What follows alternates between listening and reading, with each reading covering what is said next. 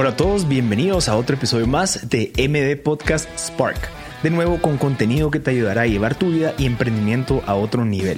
Les quiero agradecer por escuchar nuestro contenido y te invito a que te suscribas a los secretos de Masters en el link en copy para recibir diariamente información curada y de experiencias sobre filosofías de negocios. Estoy seguro que puede servirte muchísimo.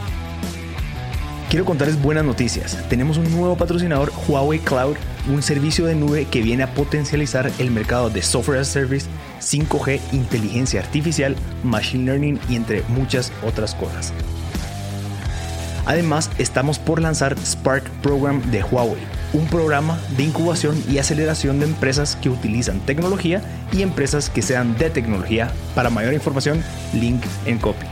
Si quieres aplicar la incubadora de Tech Startups y estar al día de tendencias en tecnología, puedes hacer el link en copy en donde te estará llegando un regalo de 400 dólares en créditos en la nube. Y obviamente contenido exclusivo de tecnología para la comunidad MD Podcast Spark. Así que ya sabes, si eres un emprendedor que usa tecnología en tu startup o estás desarrollando tecnología, Spark Program es para ti. Te recuerdo, si quieres suscribirte, el link está en el copy.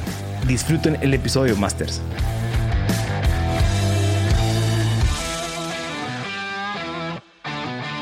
Todos, bienvenidos a otro episodio más de MB Podcast. Eh, bienvenidos a la temporada número 3. El día de hoy estamos conversando con Mauricio Duarte. Antes de introducirlo, quisiera agradecerle a todos ustedes por estar aquí con nosotros. Les recuerdo que esta temporada es en donde queremos brindarles a ustedes las herramientas y los, eh, bueno, las experiencias de las personas expertas en temas de emprendimiento, tecnología, innovación, de startups. Y por eso pues tenemos hoy al máster Mauricio Duarte. Él es el socio of counsel de Legal Plus. Él es el COO o Chief Operation Officer de A2J Tech, que significa Access to Justice Tech en Denver, Colorado. Y es el host de Legal Hackers. Eh, Mauricio, a sus 28 años, creo que ha logrado bastante. Eh, creo que vos y yo compartimos bastante de la, de la visión y la claridad de toca echar punta, toca aprender para luego todo ese aprendizaje. Bueno, aprendizaje no tradicional, porque obviamente hay una carrera detrás de después de graduarse como abogado Claro, o claro. tema legal pues tradicional, pero creo que vos te fuiste por el lado en donde, bueno, investiguemos, experimentemos, cabal con la mentalidad de startup. Y creo que por eso es de que eh, me, te admiro bastante, por eso te he invitado ya la segunda vez al podcast, No, gracias. de, de hablar de esos temas, porque creo que vos tenés mucho conocimiento, no solamente en la parte legal, sino que estás abordando la mentalidad de startup, de emprendimiento, de la, del lean, lean startup, de, de hipótesis, insights, validación y demás, en todo el tema legal, para que se innove esa industria tan grande. Entonces, Mauricio, bienvenido. Buena onda. No, muchísimas gracias, Marcel, y, gracias por las palabras. La verdad, a veces me, me pongo tímido, rojo, pero, pero es creo que eh, siempre me emociona venir a este tipo de podcast. O sea, como sabes, yo tengo un podcast enfocado en Derecho, Innovación y Tecnología ah, para Latinoamérica, y, pero justo parte de este- del, del podcast, y por eso me emocionó venir, es generar contenido de valor, educar a la gente, incluso emocionarlos eh, y darles otras perspectivas de la vida, donde no todo es, no hay una ecuación o una fórmula exacta para volverse profesional. Claro. Es decir, si me hubieran dicho en su momento, hay un, la única fórmula de seguir es graduarse en la Facultad de Derecho, ir a una firma y hacer una vida en una firma, yo hubiera dicho, bueno, no era la ecuación que se Claro. adecuaba para mí. Claro. Pero eso es lo que me emociona y, y, pues bueno, esperemos tener una, una conversación productiva para que todos eh, vean otras aristas o incluso si me quieren criticar, pues abiertamente a, a las críticas, pero es parte de, de esta, de esta conversación Me auténtica encanta. que me gusta mucho. No, y creo que esa falta de ecuación que vos tomaste 28 años, bueno, o sea, 8 años después, no, 6 años después de que te graduaste, no sé qué, qué año te graduaste, pero el resultado sos vos. Te- tenés, bueno, sos el Chief Operation Officer de una empresa en Estados Unidos, sos socio aquí en Guatemala de una firma legal en tecnología. O sea, creo que el resultado es algo positivo. No solamente existe la ecuación en donde, que es la tradicional, ¿verdad?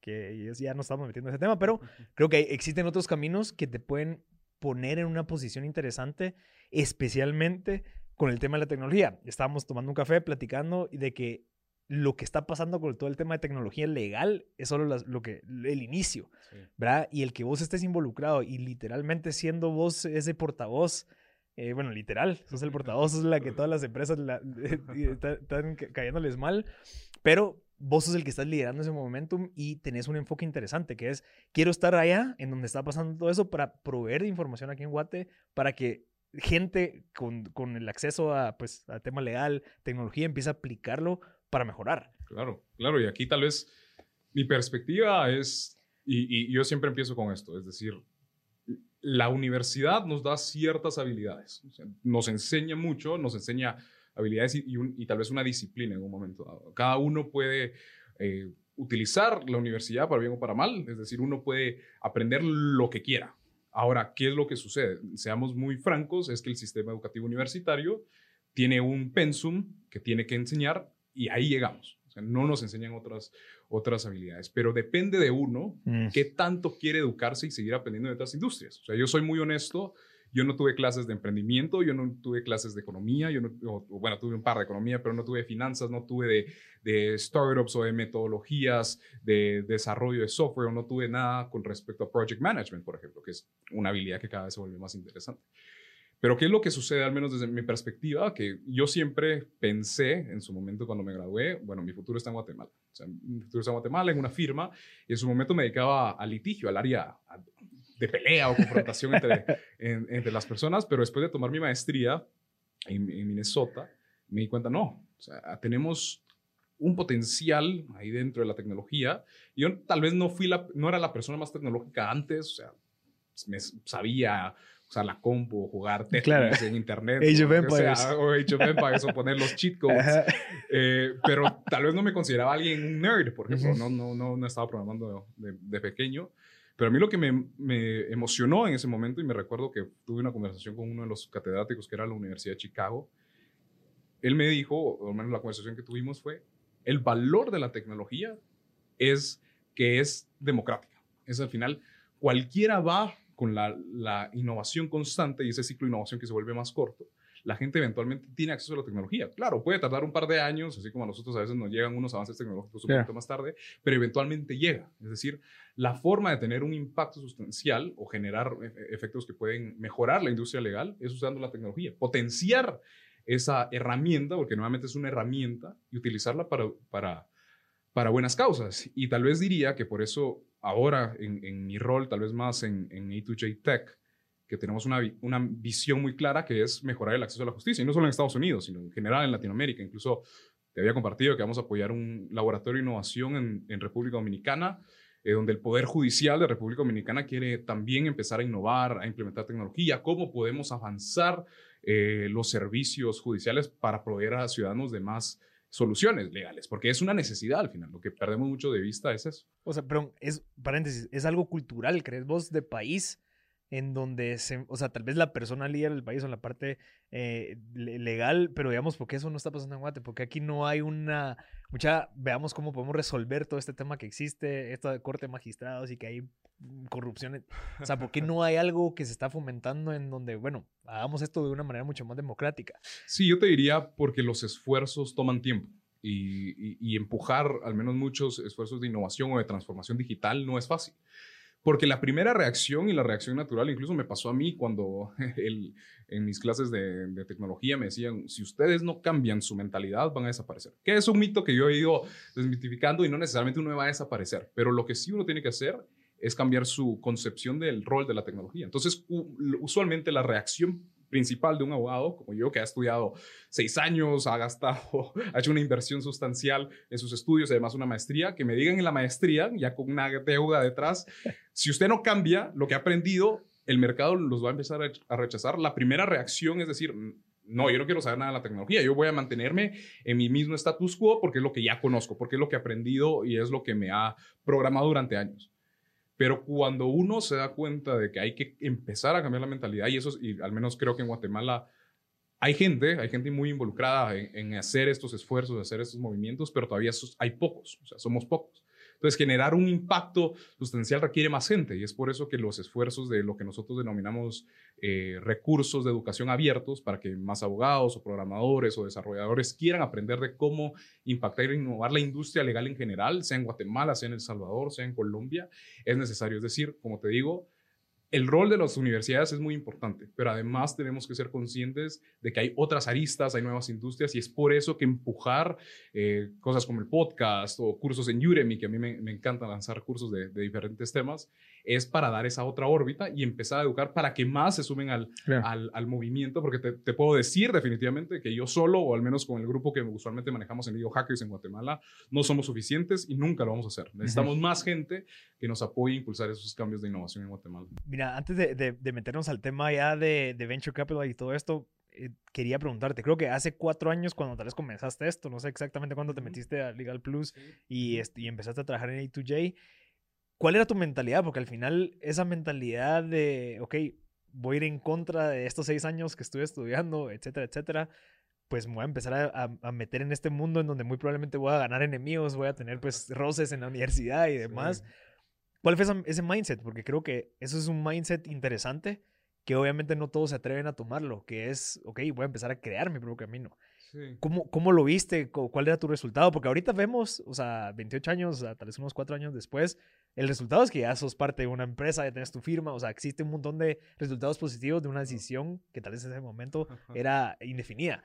Pero, ¿cómo fue que abordaste esa decisión y dijiste, ok, voy a dejar todo esto, que lo tradicional, por algo de incertidumbre. Sí, yo te diría que definitivamente esa decisión cuando la tomé fue la decisión que más tiempo e y dedicación le dediqué para llegar a, esa resolución que donde me di cuenta la firma en la que yo trabajé en su momento era muy buena, o sea, muy buenos abogados, me dieron mucho aprendizaje, pero definitivamente vi que no podía necesariamente seguir la misma, el mismo camino si quería exponenciar el tema de tecnología.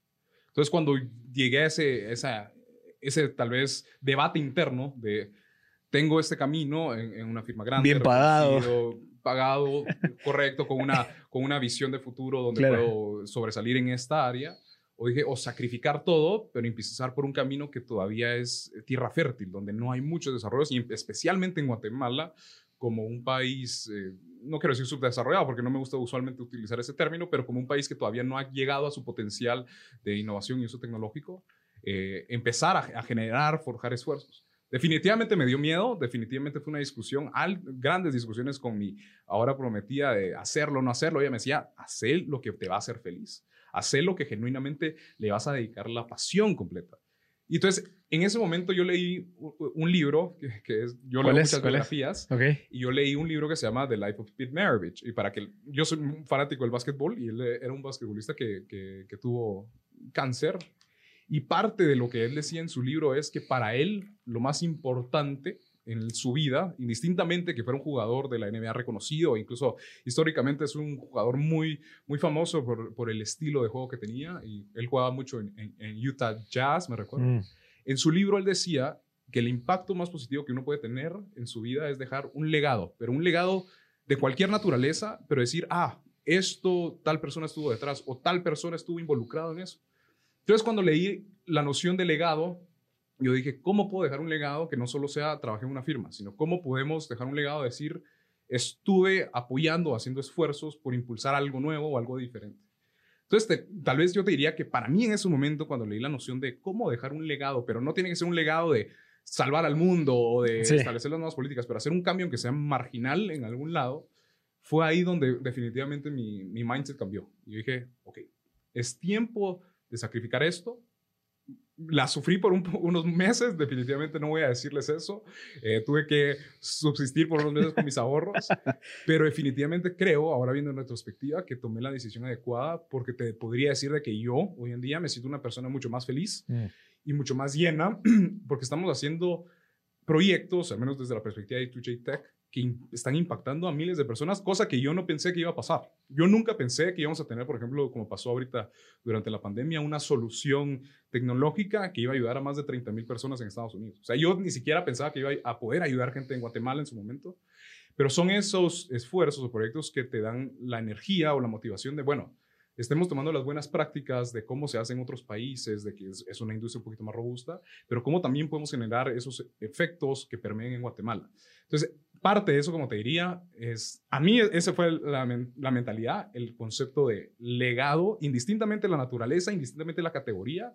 Y uno siempre va a tener un legado con sus hijos, eh, siempre hay una forma de legado, y él decía, siempre uno tiene un legado, pero ¿cuál querés que sea ese tu, legado? Que uno lo puede definir. Entonces eso fue lo que a mí me cambió mucho el, Interesante. Sí, porque al final eso es lo que, o sea, al menos esa, ese, ese faro a largo plazo es el que decís, ok, yo quiero ir más a eso, o sea, qué decisiones tengo que tomar hoy Y al final es interesante porque creo que ese sacrificio al final vale, te sentís hasta mucho más realizado por haber tomado ese sacrificio, porque me pasó similar, o sea, yo tomé una decisión similar en donde, ok, me toca vivir en mis ahorros porque quiero seguir con esta vaina del podcast, a pesar de que nadie estaba haciendo esa vaina, eh, o sea, fue súper interesante, pero volteas a ver y dices, qué huevo, porque yo no, yo no sabía que podía tomar ese tipo de decisiones, ¿me entendés? Pero te abren un montón de puertas tres años después, a, miles de, de oportunidades y demás.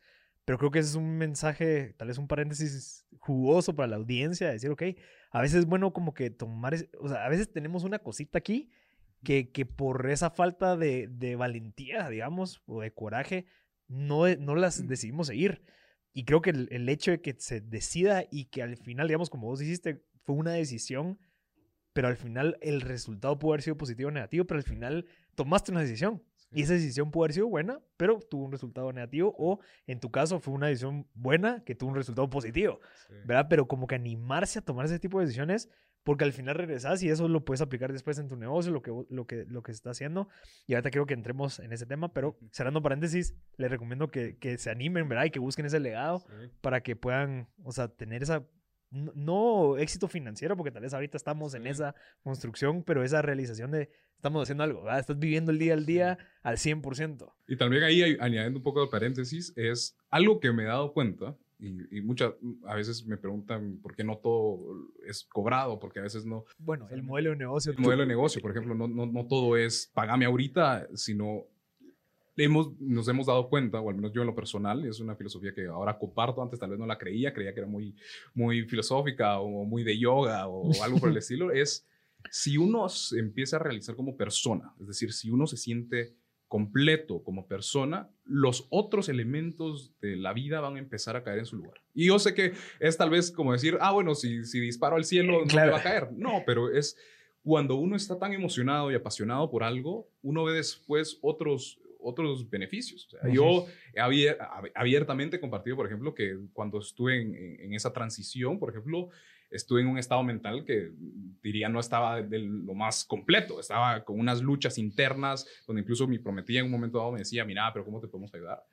Pero fue hasta que encontré esta pasión, que como te digo es apoyar el acceso a la justicia con tecnología, con ayudar más gente, que me empecé a nuevamente a, sentir lleno y después los otros elementos fueron cayendo en su lugar. Y ahora, no quiero decir que el elemento financiero no sea importante, porque para todos es, es, un elemento importante, pero muchas veces, al menos yo que todavía soy joven, que no tengo hijos, no, todavía no estoy casado ya en, en, breve, pero podemos todavía experimentar un poco más. Y como les digo, la decisión no es fácil, pero si ustedes toman una decisión que creen que los va a hacer feliz, definitivamente la van sí. a tomar. Sí, yo creo que agregando, alargando el paréntesis, ¿va? Pero como que el hecho de que vos decías, o sea, que también comparto bastante eso con vos, porque al final ya lo más importante, que tal vez antes era financiero, o sea, vos en una carrera, ah, quiero que me suba, en mi sueldo tiene que, no, y te quiero duplicar el sueldo, entonces, ¿qué tengo que hacer? Y tengo que trabajar más y tengo que, pues, eh, chupar llanta del jefe para que cuando él ya quiera subir, yo suba. O sea, como que al final tu prioridad financieramente hablando antes ya no es tu prioridad, ya es, ok, ¿qué más puedo hacer con mi tiempo? ¿Verdad? Y entonces volvés y, y, bueno, es lo que he hablado con todos, yo sé que la gente que está escuchando se aburre, pero uno cuando emprende se vuelve un poco más filosófico, empieza a necesitar menos. Cuando vos estás en la jugada del día al día, empezás a necesitar menos. O sea, ya no necesito aquel salario, ya no necesito aquella ropa, ya no, o sea, al final querés dedicar el tiempo a esa construcción de, y esa búsqueda de la verdad propia, o personal. Entonces, creo que eso es lo que pasa, o sea, al final ese salario que yo quería de X ya no es lo más importante. Ahora quiero más tiempo, quiero poder ligar a eso, quiero ir a hablar con esta gente, quiero compartir esto, o sea, y al final obviamente por esa cosa buena que te expones y empiezas a agregar valor, pues la financiera se ve cubierta. y yo te diría que incluso yo como emprendedor me volví mucho más minimalista. Es decir, donde casi que ahora mi filosofía es el, carro tiene cuatro llantas y se mueve, pues ahí está. O e, el, reloj me funciona y, cumple el, cometido, que al menos para mí es, es, ver mi actividad física, estoy bien. Pero ya como que uno empieza a aprender donde ya no necesita tantos lujos, al menos nuevamente visión personal, eh, porque uno prefiere utilizar esos recursos para otras cosas. Claro. Para invertir en un nuevo emprendimiento. O los bitcoins. O, para comprar bitcoins. es, un, es, un, mundo que, en el que están. O, explorar otras avenidas de inversión, por ejemplo. Yo, yo creo que lo que he aprendido definitivamente es ser más minimalista. Claro. Pero como les digo, es una decisión personal. Sí Pero, pero es, es una, es una Es- consecuencia sí. de vivir esto. Claro, totalmente. Y por eso es de que me gusta decir, los invitados que vienen a esta temporada es gente que está en el juego. Es la mara que está echando punta todos los días. Yo sé que ahorita te tenés que ir a una reunión y tenés que ir a hacer un montón de vainas. Entonces estás en esa, güey, de que, bueno, pues saquémosle el jugo a esto. Yo estaba escuchando un podcast que se lo recomiendo que se llama Creativo, de este. Roberto Martínez, creo Sí, que es sí. el apellido. Está hablando con Jason Silva. Ah, Y el vos, mira, una fumada, pero súper recomendado y hablaba mucho del tiempo, del Cronos y el Kairos. Mm. El Cronos es, mira, yo me tengo que ir a las 10 y media, bro, lo siento. Mm, Pero el Kairos es como le saco el jugo a estos 15 minutos que me quedan con Marcelo, con Mauricio, claro. para que esto sea súper valioso. Entonces, ese Kairos es lo que empezás a valorar del tiempo. Ok, mucha, no sé, yo, yo como emprendedor, y estoy seguro que te pasa a vos, eso es de que tu horario ya no es 8 a 5. O sea, ya no es al 5, me desconecto y voy a hablar con mis cuates, brother. Yo desde las 6 y media que me despierto hasta las 10, estás viendo cómo le sacas el jugo a- al tiempo para que obviamente se avance. Entonces, creo que entras en una dimensión distinta cuando estás emprendiendo. Así que, bueno, cerremos paréntesis, Sí, porque hay, que, hay un montón de temas Sí, de hablar no, con vos. Adelante, adelante. Va, hablemos un poquito del Venture Capital aquí en Guate. Vos tenés mucha experiencia, has trabajado con, con Tito, que es uno de los invitados que vamos a tener, pero además has estado involucrado en muchas startups de tecnología, que obviamente son las que están buscando financiamiento y demás. ¿Cuáles son las buenas prácticas que crees o cuáles son las prácticas que... No, perdón, hablemos de las malas prácticas que tienen las startups comunes. Ok. Digamos un emprendimiento normal, digamos un ejemplo que no sea tal vez de tecnología, ¿cómo puede aplicar las buenas prácticas de tecnología para que sea atractivo para un venture capital o para que entremos ya en esa, en esa cultura de innovación, Claro. inversión, desarrollo Claro. aquí en Guate? Bueno, yo tal vez diría, empecemos por un lado con las malas prácticas que he notado. Y es que usualmente mucha gente, o sea, ve los modelos o los startups exitosos, o eh, a Silicon Valley, que ahora Silicon Valley está perdiendo un poco su, su auge, pero eso podría ser otra conversación. Entonces, Pero- yendo a Texas. Sí, a, Austin especialmente, o, o incluso a Colorado se están yendo muchas empresas de tecnología, pero detrás de eso, lo que sucede es que muchas veces ven a cuál es la estructura legal o, o corporativa que tiene este startup. Y lo primero que ven es, tiene una holding company en Delaware. Entonces, usualmente, mala práctica a mi parecer, mucha gente, sin necesariamente ya tener un, un emprendimiento operativo, sin necesariamente, Aquí en Guate. Aquí en Guate, incluso aquí a Guate, es sin necesariamente tener todos los elementos necesarios para ya estar operando, eh, eh, estar en, en la jugada del startup, si queremos decirlo. Lo primero que hacen es abrir una compañía en Delaware, iniciar como la matriz o la holding de todas las los, de los pollitos, como decimos, la mamá de todos los pollitos. Pero lo que pasa es que en ese momento, cuando está muy eh, preliminar la idea o, o muy prematura, no se tiene una noción clara de para qué se va a utilizar esa compañía o ese vehículo corporativo, como le denominamos nosotros. Entonces, muchas veces lo que eso se traduce es en un efecto contraproducente, donde armé una compañía en Delaware, porque así lo hacen todos los startups en Silicon Valley o en Estados Unidos, pero cuando veo, tal vez no la necesitaba en este momento. Mm. Y los costos financieros asociados lo que hicieron fue alocar recursos en una necesidad que tal vez no era urgente a sacrificio de otro elemento en mi startup. Entonces, Mm. siempre es muy importante evaluar, ok, estoy en una posición donde necesariamente tengo que pensar en otro, en otro país, o tengo que pensar en Delaware, tengo que pensar o, Nueva York o California, algunas personas lo hacen. Usualmente Delaware es la mejor jurisdicción en Estados Unidos para tener una holding company por la regulación corporativa que tienen, que es muy flexible muy amena. Pero esa podría ser la primera mala práctica que he notado en algunos emprendimientos. Y esa mala práctica es un resultado de algo legal aquí local, Correcto. ¿verdad? Que es tal vez esa falta de flexibilidad al momento de yo querer hacer Sí. una SA, Una es digamos, correcto. tener acciones y tener Correcto. estas, bueno, Correcto. todo este tipo de acciones. Entonces, ¿qué hay que hacer? Sí, yo lo que diría es siempre tengan una visión clara de cómo quieren estructurar y dependiendo del modelo de negocio incluso los socios eh, que están involucrados. O sea, definitivamente el, el modelo corporativo en Guatemala por excelencia y por los beneficios que otorga es la sociedad anónima. O sea, definitivamente es el modelo corporativo que al menos protege a los inversionistas, a la vez genera lo que nosotros le, le denominamos una personalidad jurídica distinta, es decir, la sociedad anónima es una ficción legal, pero tiene su, su propio cuerpo, es decir, es, es un, una persona, en paréntesis, distinta a los inversionistas. Claro. Entonces, siempre lo usual, al menos a mi parecer, es siempre formalicemos legalmente una estructura en Guatemala. Usualmente va a ser una sociedad anónima. Podríamos hablar de la sociedad de emprendimiento, pero ahí Sí. es otra discusión que, que podemos discutir. Pero la sociedad anónima s- usualmente es el primer paso, es decir, ok, ¿cuál- estoy operando, supongamos, en Guatemala. Entonces, el primer paso siempre es formalicemos la operación en Guatemala. ¿Cómo ponemos mecanismos de protección en Guatemala? Antes de pensar en Delaware o en cualquier otro país, primero formalicemos la estructura legal en Guatemala, porque ha pasado, y aquí es una segunda mala práctica, que por no generar esos mecanismos de protección a nivel local, después se dan cuenta, por ejemplo, que la marca no estaba inscrita a nombre de la sociedad o ninguno de los accionistas o de los socios registró la marca. aquí, en Guatemala, aquí en Guatemala. Y lo que ha pasado es que tenemos un, mundo vivo, como, como lo diríamos, que a veces hay gente que inscribe esas marcas y después te la llega a vender con aquel cinismo de decir, te estoy vendiendo tu propia marca, pero yo la tengo registrada. Claro. Pero usualmente, como lo digo, muchas veces porque estamos nuevamente emocionados y queremos arrancar y queremos operar, usualmente dejamos el lado legal y entiendo porque muchas veces se, se, se, deja el lado legal, no solo es a nivel de startups, sino incluso a nivel de empresariales. Muchas veces las necesidades legales tal vez no, no son la prioridad más alta. Y no digo que tengan que serlo, pero sí es una prioridad importante. Paralela. paralela y al menos que sí amerita una consideración profunda y una discusión al menos eh, relevante de cómo estructurarlo primero localmente y luego ya podemos hablar de eh, empresas en otros estados, en otros países, porque eso puede ser una imagen atractiva para inversión extranjera de venture capitals o family office. Mira, antes de, avanzar, entonces la SA aquí local se volvería la, como que la parte, no, no, no, digamos cuando yo tenga la SA, ¿qué hago yo entonces en Delaware como para que eso se traslade a ese, esa sí. Ahí hay muchos, por así decirlo, elementos legales que no voy a aburrirlos a todos, pero usualmente lo que se hace para hacerlo todo más eh, sencillo es que la sociedad anónima en Guatemala se maneja con acciones. Entonces, esas acciones al final lo que representa es una participación en la sociedad. Y solo pongamos un ejemplo sencillo. Supongamos que abrimos Barbecue Media Sociedad Anónima, eh, Mauricio Duarte y Marcel Barascut, 50% y 50% de las acciones. Pero que lo que hacemos es para nuevamente, para tener una estructura corporativa alineada que hace sentido a nuestro modelo de negocio, a nuestra visión a futuro, si queremos atraer inversión de capital extranjero en Estados Unidos, de venture capitals, etcétera, etcétera. Lo que hacemos es, Mauricio y Marcel hacen el endoso de sus acciones a Delaware.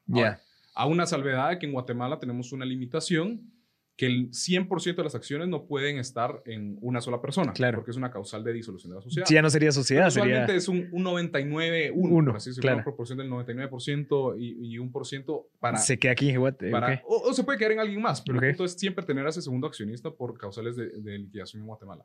Pero usualmente ya con esa, e, e, esa transferencia de acciones de la SA, por ejemplo, de Marcelo y Mauricio hacia Delaware, el accionista principal entonces es la entidad en Delaware que es la que al final tiene el poder o tiene la decisión sobre las operaciones locales. Entonces, lo que usualmente se establece es ese sistema corporativo de jerarquías en donde, ok, usualmente, al menos en mi experiencia, es tenemos sociedad o sociedades guatemaltecas operativas en diferentes ámbitos, o puede ser de otros países, puede ser colombiana, española, pero arriba de todo esto está en tenemos la mamá de los pollitos, nuevamente como lo digo, que está en Delaware. ¿Y por qué lo tenemos en Delaware? Porque nuevamente por esa, esa flexibilidad y ese sistema regulatorio corporativo que es muy ameno, los accionistas muchas veces se sienten más cómodos en resolviendo sus controversias en Delaware porque suele ser mucho más eficiente o también porque la, al menos hay mucha experiencia eh, corporativa y empresarial de que usualmente es la mejor jurisdicción. Interesante.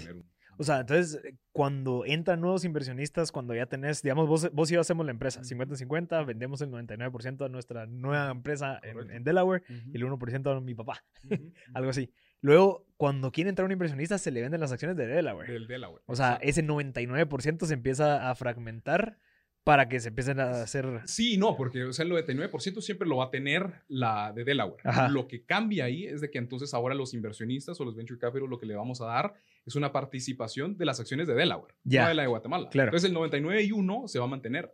Lo que va a cambiar si lo queremos ver, es una dilución indirecta, que realmente no es una dilución, pero lo que provee, al menos Delaware, es una flexibilidad con otros mecanismos de inversión y además de incentivos para los trabajadores. Por ejemplo, mm. algo que se utiliza mucho y es muy asociado a la cultura de startups y de Silicon Valley es, yo usualmente cuando inicio un emprendimiento hay gente que necesito, porque cualquier emprendimiento exitoso necesita gente que es incluso mejor que uno. Claro. siempre digo, un, emprendimiento exitoso va, a ser exitoso si uno se acompaña de gente que tiene mejores habilidades que uno.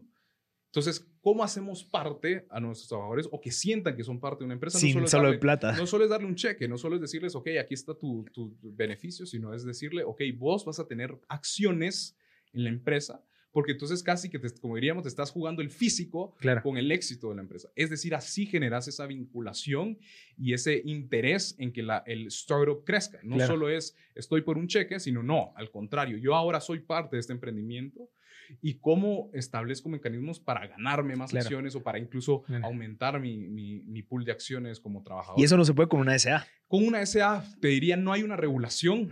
Se podría, hay una discusión ahí si se puede o no se puede hacer. Diría que ah, se podría hacer eh, con algunos mecanismos legales, pero usualmente no hay tanta claridad. En cambio, en Estados Unidos, especialmente en Delaware, usualmente se denomina lo que es el Equity Incentive Plan, es decir, un plan para mis trabajadores que una vez se asocian cumpliendo con ciertos requisitos, les hago acciones o les hago amortizaciones mensuales o anuales de una cantidad de acciones. Entonces, en Guatemala no tenemos una regulación de eso, obviamente porque son nuevos modelos de, negocio, pero como en, Delaware, nuevamente existe eh, casos o existe ya, ya, ya, buenas prácticas en cómo manejar eso, la gente se siente más cómoda. Incluso aquí va un, un, un análisis adicional, es muchos inversionistas, no solo de Guatemala y no solo de Latinoamérica, sino en Estados Unidos, casi que piden como requisito para poder invertir, en, si son de venture capitals o de family offices, tener una compañía en Delaware. Mm. Incluso tuve una conversación la semana pasada con un abogado en California porque me está ayudando con un cliente específico y él me dijo, mira, si tú, y porque él maneja muy bien el tema de, de venture capital y, de inversión en, Estados Unidos, él me dijo, ¿con quiénes son tus potenciales inversionistas? Y yo leí los nombres y me dijo, ah, mira, yo he trabajado con esto y esto. Y te van a pedir en Delaware. O sea, porque yo estaba evaluando otros estados, estaba evaluando Florida, estaba evaluando Texas y me dijo, si ellos van a ser los que van a invertir, te van a pedir una compañía en Delaware. Entonces, hagámoslo de una vez, hagámoslo bien, porque es un requisito que si no, no te van a dar la inversión para tu cliente. Entonces, usualmente, como le digo, no, no solo estoy recomendando hablo en Delaware, pero sí evalúen el propósito de ese, ese vehículo corporativo. Va a ser para captar inversión, va a ser únicamente para manejar eh, las acciones de, de, todas las demás empresas operativas, porque si tiene el segundo propósito, eh, por ejemplo, podría utilizar otra jurisdicción, podrían utilizar Panamá, incluso podría ser una local, pero como les digo, siempre tengan claro es el, e, esas metas a mediano y largo plazo de su estructura de, sí, compañía. Y tal, tal vez no, o sea, claro, podría significar, ok, yo creo que esta, sea o sea, esta empresa sea escalable y obviamente el fin de un emprendedor en tecnología muy probablemente es buscar inversionistas que te ayuden a exponenciar eso. ¿Qué, hablando de costos, ¿cuánto cuesta o qué, qué, qué tan fácil es? Bueno, no qué tan fácil, ¿qué, qué tan eficiente, no, no, no, no que eficiente, pero como que cuál proceso habría que seguir para poder hacer una empresa en Delaware sabiéndose que yo nunca he hecho una. Claro. Aquí doy los dos sombreros, el sombrero realista y el sombrero un poquito más serio, eh, abogado, si lo queremos decir. Uno está las soluciones que buscan automatizar todo el proceso de incorporación en empresas en Delaware. O sea, por ejemplo, ahí puedo mencionar que está Clerky, que es muy conocida, Rocket Lawyer, LegalZoom, que son eh, plataformas tecnológicas en Internet que uno puede eh, pagar, hacer sus documentos y con eso se generan documentos en Delaware. Ahora, en mi experiencia, en muchas ocasiones, no, no quiero decir que sean malas esas opciones, muchas veces esas opciones no tienen todos los elementos o todos los documentos complementarios que necesita un startup. Eh, por ejemplo, el, Equity Incentive Plan o ciertos contratos de, de, desarrollo de software que son, los necesitan los startups empezando desde ya. Muchas veces no se dan esos componentes adicionales, sino es aquí está tu, tu EOC o tu compañía en Delaware, estamos, vos me pagaste, yo te di los documentos, chao, aquí está tu número del de, Tax ID en, en, Estados Unidos y aquí, está eh, aquí están los documentos que respaldan la inscripción. Pero muchas veces utilizar ese mecanismo nuevamente se queda un poco corto. Se queda un poco corto porque después, supongamos que ya tenemos inversiones un poquito más serias, un poquito más robustas, empiezan a pedir, bueno, y tienen este documento, y uno va a decir, no, no lo tengo. O tienen esto también, eh, no, no lo tenemos. O por ejemplo, hay algo que nos sucedió con un cliente que no tenía lo que se llama indemnification agreements, que son eh, acuerdos de indemnización para los directores. Y lo que quiere decir es, si vos vas a estar en el consejo directivo o, en, el, eh, en, el, órgano de administración del, del, startup, te indemnizamos que tus acciones, por ejemplo, no te, no te, vamos a perseguir por las decisiones que tomes. O sea, porque esto, siempre y cuando se hagan en buena fe y por el bienestar de la compañía, no te vamos a hacer reclamos para eso. Pero entonces el inversionista en su momento vino y dijo, ¿y los, dónde están los acuerdos de indemnización? Ah, no tenemos, porque no hicimos. Obviamente se fueron por una de esas alternativas. Entonces el, el, el, el, inversionista en su momento dijo, yo no voy a firmar nada hasta que no tenga eso. ¿Por qué? Porque parte de la estructura de inversión de ese específico eh, cliente era, yo voy a tener a un miembro de mi equipo en el consejo mm. directivo de la sociedad. Entonces, ese es un elemento. Nuevamente, se puede automatizar, pero siempre tiene a veces sus limitaciones de algunos documentos que ustedes pueden tener acceso. Y por otro lado, está ya el irse con auxilio profesional o con servicios profesionales, en donde, por ejemplo, usualmente, como ha pasado en muchos casos nuestros, es, viene el cliente guatemalteco, nos dicen, mire, mucha, quiero armar una LLC o una compañía en Delaware, y nosotros ya tenemos una red de contactos que dependiendo del, presupuesto y dependiendo de las necesidades, eh, los contactamos y tratamos de hacer un presupuesto. Yo te diría, aquí siendo muy, muy, muy franco, tenemos paquetes, por así decirlo, casi que lo venden por paquetes ahora, es si uno quiere una, una compañía eh, con los documentos básicos o necesarios, estará en un rango entre 5 mil a 2.500 dólares. Ahora, de 2.500 dólares a 5.000. mil. Ese es usualmente el rango. Ahora, si uno quiere ya uno, una, una LLC o una compañía muy bien, como yo le diría, muy, muy troza o, bien, parada. Bien, parada, usualmente el rango está entre 10 mil dólares. Wow. O sea, porque sí es una inversión y como te digo, es una inversión fuerte al inicio, pero es una inversión que a uno le puede dar mucha tranquilidad a futuro.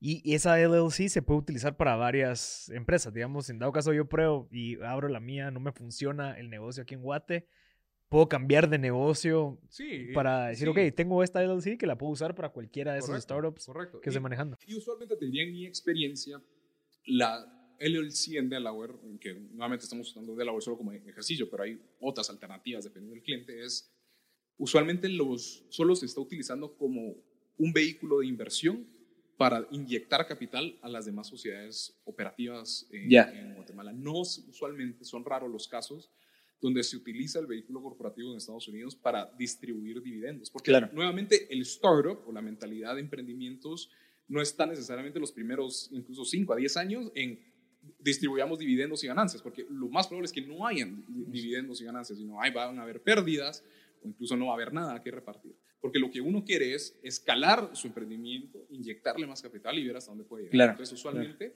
como no se tiene esa noción, las implicaciones fiscales en Estados Unidos no son fuertes porque no hay una distribución de esas ganancias eh, por la sociedad, sino nuevamente lo utilizan como ese vehículo que capta la inversión y luego la inyecta Interesante. en todas las sociedades operativas que uno tenga, ya sea en Guatemala o alrededor del mundo.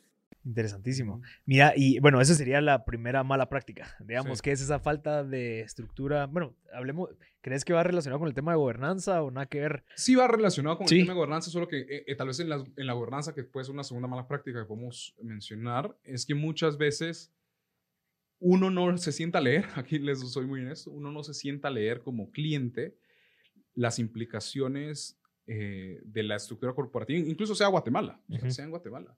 Por ejemplo, a veces uno no lee si existen limitaciones para la transferencia de acciones o uno no, no, no acuerda con sus socios si van a haber acuerdos de accionistas detrás, que son, además de la escritura que constituye a la sociedad, muchas veces acuerdos celebrar de acuerdos privados donde si vamos a tomar tales decisiones, necesitamos eh, cierto número de, de, personas, etcétera, etcétera.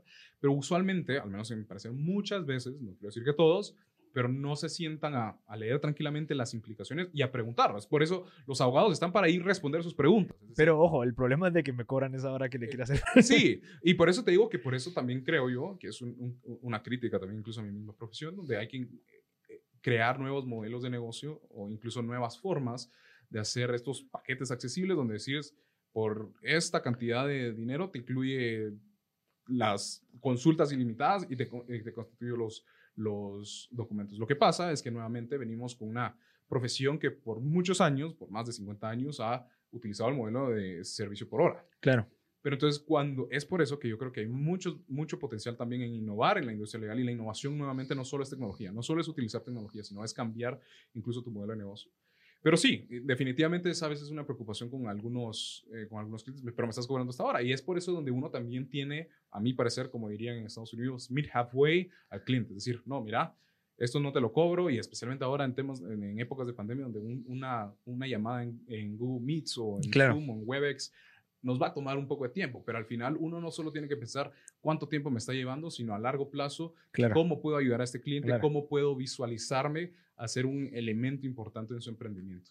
sí, no solamente es cambiar el tema de tecnología, sino que es también cambiar el tema cultural de esta industria. Correcto, es, el cassette de, decir, no todo tiene que ser, te cobro por hora, sino a veces te puedo generar modelos que son más flexibles y, y se adecúan al, presupuesto de un emprendedor. O sea, un emprendedor es muy, muy, por así decirlo, a mi parecer, muy inteligente en donde establecer Claro. recursos. Y uno también como abogado tiene que es- entender eso. Yo creo que si yo no me hubiera metido al tema de emprendimientos y ver esa realidad, no hubiera cambiado mucho de las nociones que yo tenía Claro. en su momento. O sea, yo me Sí. sentía feliz por hora. Pero ahora te puedo decir que puedo recibir críticas que yo detesto ahora el modelo por hora. O sea, Sí, vos los usualmente- has dejado conmigo. es la excepción, porque lo- usualmente lo que doy es precios cerrados y las consultas que, que Ujú. quieran, pero es algo muy, muy transparente a mi parecer, que le da al cliente esa certeza de, ok, por esto me va a cobrar tanto. Y Claro. me incluye eh, consultas ilimitadas en cuanto a este tema. O sea, si Sí. ya me quiero pasar, pues ya será otro. Y también que te contribuye a tu aprendizaje, porque digamos, vos empezaste a aprender de temas de podcast porque yo te estaba haciendo preguntas de, mira, cómo podemos abordar un montón de temas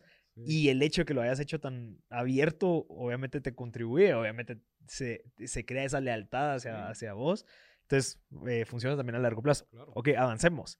Eh, tema, temas legales de, de constitución de sociedades en Delaware, gobernanza.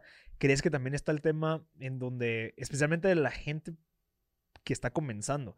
Digamos, el, el caso en donde, ok, yo emprendí mucha, me fue súper bien, eh, quieren entrar inversionistas, hay mucho desconocimiento de mi parte como emprendedor fundador de los temas legales y los temas como los juegos, o Claro. como, como que es el saber jugar a esos niveles Claro. existe mucho desconocimiento.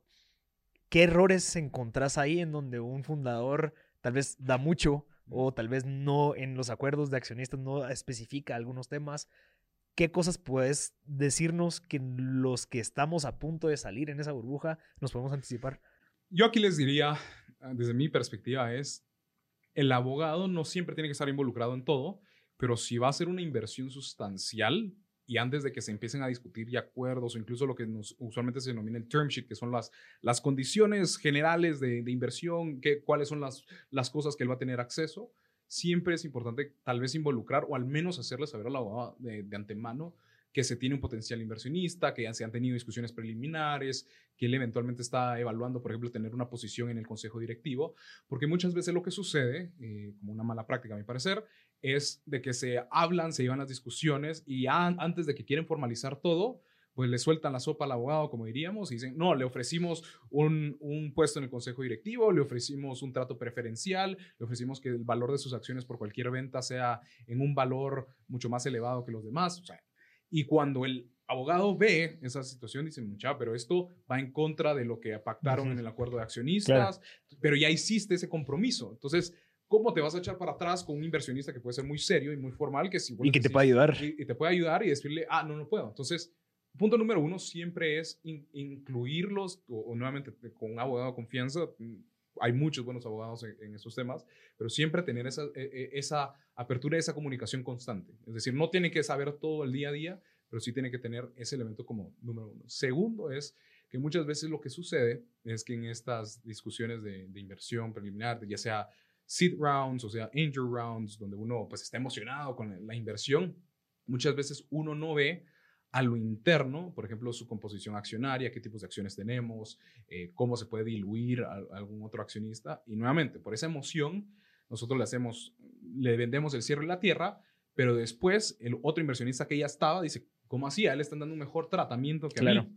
Yo estuve antes, yo creí en ustedes antes, yo le he metido más recursos a estos. ¿Cómo, cómo así? Y ha pasado que a este nuevo le están dando más beneficios. Entonces, eso lo que puede generar es una discordia entre el inversionista que ya estaba, el emprendedor y el nuevo inversionista. Y muchas veces puede pasar que el inversionista que ya estaba dicen, ¿saben qué? Me salgo de la jugada porque no me dieron ese tratamiento. Entonces, siempre tengan muy presente quiénes son sus otros inversionistas, las posibles repercusiones y las posibles dinámicas que pueden suceder, porque si no, puede generar esas, esas experiencias que generan malos gustos. Entonces, tal vez te diría que esos dos elementos en cuanto a inversión son muy importantes y el tercero es siempre, al menos como temas de, de compliance, traten, aquí es un elemento adicional, de hacer una casi que verificación anual con su abogado con su- o, o con el experto legal que los esté ayudando, de ver cómo estamos parados, en dónde estamos parados y tener solo una proyección del siguiente año de qué hay que hacer y qué no Ujú. podemos hacer. Porque Sí. usualmente vale la pena tener ese, esa revisión anual de decir, ok, miren, mucha, eh, hicimos una ronda, una, una seed round, por ejemplo, este año. Si la próxima la quieren hacer un, un angel round de, de tanto o, o viceversa, solo tengan en cuenta de que para mantener un cap adecuado, porque ahí se maneja eh, el cap table, como le denominan en inglés, que es ver todo, la dinámica entre las acciones, lo que le vas a dar a tus empleados, etcétera, etcétera. Siempre vale tener como esos, esos constantes check-ins, como diría, con tu abogado, solo para evaluar y tener proyección a futuro de qué, qué, puedes hacer y qué no puedes hacer. Sí, entonces reforzando el hecho de que también, o sea, uno como emprendedor o cuando o fundador ponerle coco al tema legal, ponerle coco a, bueno, o sea, que entender más que todo, porque creo que parte de, especialmente en Guate, es, ok, una vez sea nítido, solo eso va nítido y sigamos eh, marketing, producto, eh, plata, pero nunca ves esa parte a futuro en donde, ok, somos ahorita tres, pero tal vez cuando queramos vender a otros dos, ¿qué va a pasar? O sea, como que hacerte esas preguntas no con el fin de volverte experto en legal, pero al menos que vos eh, desarrolles un framework en donde, ok, antes de ir a ofrecer o antes de empezar a negociar, entender qué es lo que va a pasar, si en dado caso entran nuevos inversionistas, qué es lo que tienes que comunicarte con los actuales, o sea, el entender, creería yo. Eh, Mauricio, el tiempo, buena onda. Nos, ha dado. Nos ha dado, brother, te lo agradezco, súper super valioso. Antes de concluir, ¿qué libro, además de The Life of Pete Maverick, nos recomendás? Ah, hay, varios libros eh, que me llevo. al menos, como les digo, yo leo muchas biografías porque creo que yo no soy mucho de novelas eh, eh, o, de historias de fantasía, pero al mí el libro que siempre me emocionó y siempre lo, releo de vez en cuando es nuevamente otra biografía de, se llama Hurricane, que es, incluso salió una película de eso de Denzel Washington que fue nominada al Oscar en su momento. Ok. Y Hurricane es la historia de un boxeador eh, que era muy bueno y en su momento tenía pues, la proyección de futuro de que iba a ser el campeón mundial de boxeo. Pero fue incriminado en, Estados Unidos, pasó más de 20 años en la cárcel y fue eh, condenado injustamente. Entonces a mí ese libro, al menos como les digo, tal vez es muy legal, pero al menos me da una órbita en la vida donde uno casi que empieza a, decir, nada en la vida está garantizado. Okay. O sea, nada en la vida está garantizado, así como él todas las noticias y los periódicos decían él va a ser el campeón mundial, ya no, o sea, él solo por su complexión y por sus habilidades ya ganó, siempre la vida nos puede tirar unas, unas curvas, como diríamos, que uno no sabe predecir. Entonces siempre seamos conscientes de que la vida nos va a tirar unas curvas, pero nosotros tenemos uno que mantenernos fieles a nuestras convicciones, tenemos que eh, vivir a esas, esas convicciones personales nuevamente, pero además entender de que no hay nada garantizado en la vida. Lo único, como, dirían nuestros papás, lo único que está garantizado es la muerte. Claro. Pero lejos de eso, uno todos los días es una lucha nueva, es metas nuevas, es decir, lo que hice ayer para hoy no vale. O sea, a mí em, aprendí o he aprendido gracias a ese libro y esa visión que, que leo cada, cada año, creo que leo el libro otra vez solo para refrescar, es cada día es una batalla nueva.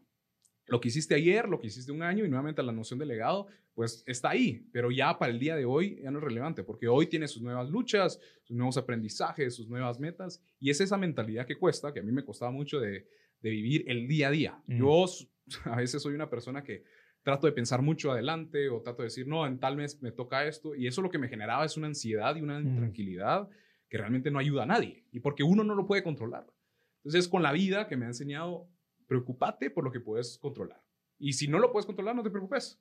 Pero enfócate en el día a día, enfócate en el día de hoy, porque nada está garantizado. El día de mañana no está garantizado, el, el, viernes tampoco está garantizado, pero por eso, si uno tiene un nuevo día, es una nueva oportunidad, es una nueva oportunidad para estar agradecido que uno tiene la vida y además por luchar por esos, esos sueños que uno quiere. Entonces, ese tal vez es el libro que siempre recomiendo. Como digo, si no pueden ver la película de Denzel Washington, que me parece muy buena, es una de mis películas favoritas y es creo que en parte lo que me eh, motivó a ser abogado. Interesante.